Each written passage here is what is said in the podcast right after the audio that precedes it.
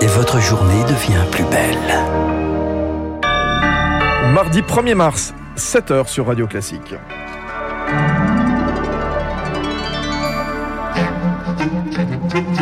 La matinale de Radio Classique avec Fabrice Lundy. Et à la une, la bataille de Kiev qui se prépare. Un immense convoi se dirige ce matin vers la capitale. Ses défenseurs ont dressé des barricades de fortune pour résister à l'assaut, malgré une nuit plutôt calme.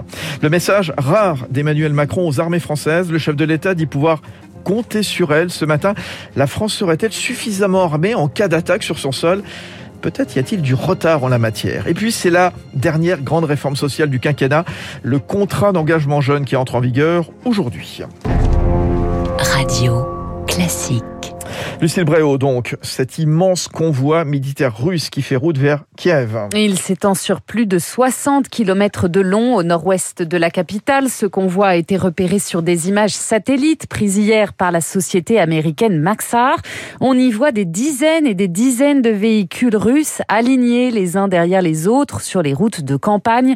Au sixième jour de l'offensive, la Russie semble concentrer plus que jamais ses forces vers le centre névralgique de l'Ukraine, Oui, la tête de cette colonne est désormais à 25 km environ de la capitale, aux abords de l'aéroport Antonov au nord-ouest. Dans la ville, la résistance s'organise, des barricades et même des messages sur les panneaux électroniques. Les combattants préviennent les Russes qu'ils seront accueillis avec des balles.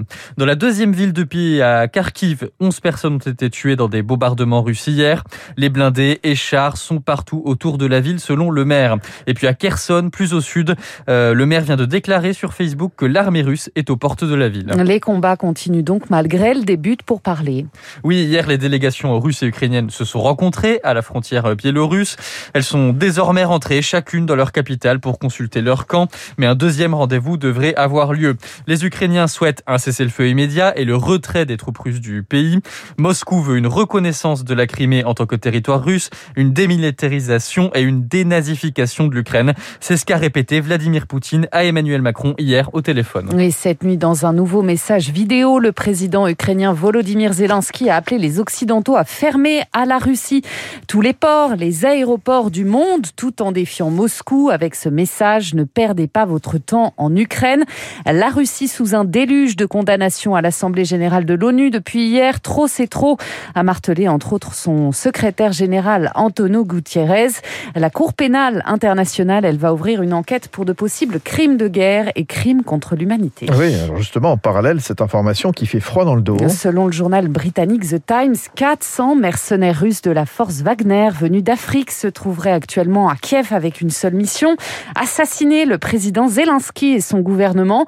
Pour Claude Moniquet, spécialiste du renseignement, la menace est très crédible depuis 5-6 ans tous les endroits où la Russie avance ses pions, que ce soit la Syrie, que ce soit le Centrafrique, le Mali, aujourd'hui l'Ukraine, on retrouve toujours Wagner quelque part et souvent en première ligne et souvent mêlé à des crimes de guerre. S'il est avéré, ça montre que contrairement à ce que prétend le Kremlin, depuis des années, les liens entre Wagner et le Kremlin sont réels et étroits. Et puis ça montre la détermination effectivement de Vladimir Poutine d'arriver à ses fins, décapiter l'État ukrainien avant très probablement d'occuper euh, pour une longue durée une partie de l'Ukraine, si ce n'est toute l'Ukraine. La Russie de plus en plus isolée sur la scène internationale. Washington a expulsé hier 12 diplomates russes en mission auprès de l'ONU. Les États-Unis les accusent d'espionnage.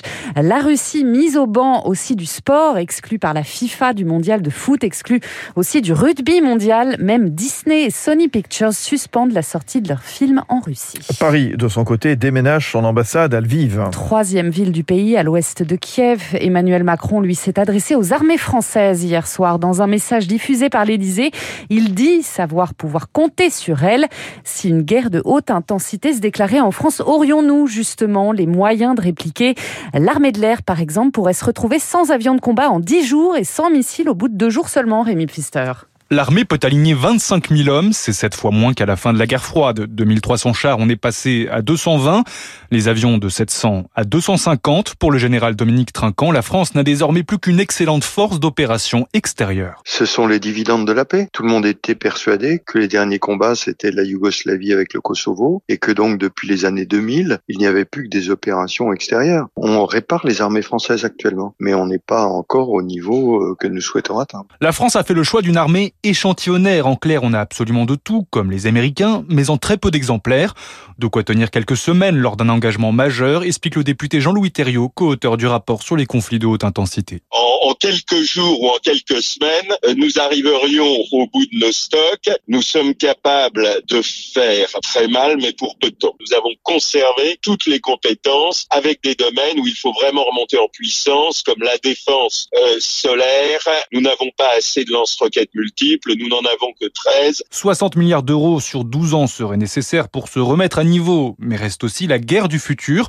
Selon les auteurs du rapport, la France n'investit pas assez dans l'intelligence artificielle ou dans les cyberattaques. Voilà, rapport parlementaire publié il y a dix jours. Emmanuel Macron contraint lui de reporter son premier meeting de campagne prévu samedi à Marseille. Il a jusqu'à vendredi 18h pour se déclarer officiellement. On se dirige vers une campagne éclair axée d'abord sur la défense du bilan. Oui, et sa dernière réforme sociale, elle entre en vigueur aujourd'hui mardi. Le contrat d'engagement jeune, il doit favoriser l'accès à l'emploi des 16-25 ans qui ne travaillent pas ou ne sont pas en formation. Objectif, aider 400 000 jeunes en 2022, Émilie Vallès. Ils sont près d'un million et demi selon l'INSEE, ces jeunes entre 15 et 29 ans qui ne sont ni en emploi, ni en études, ni en formation.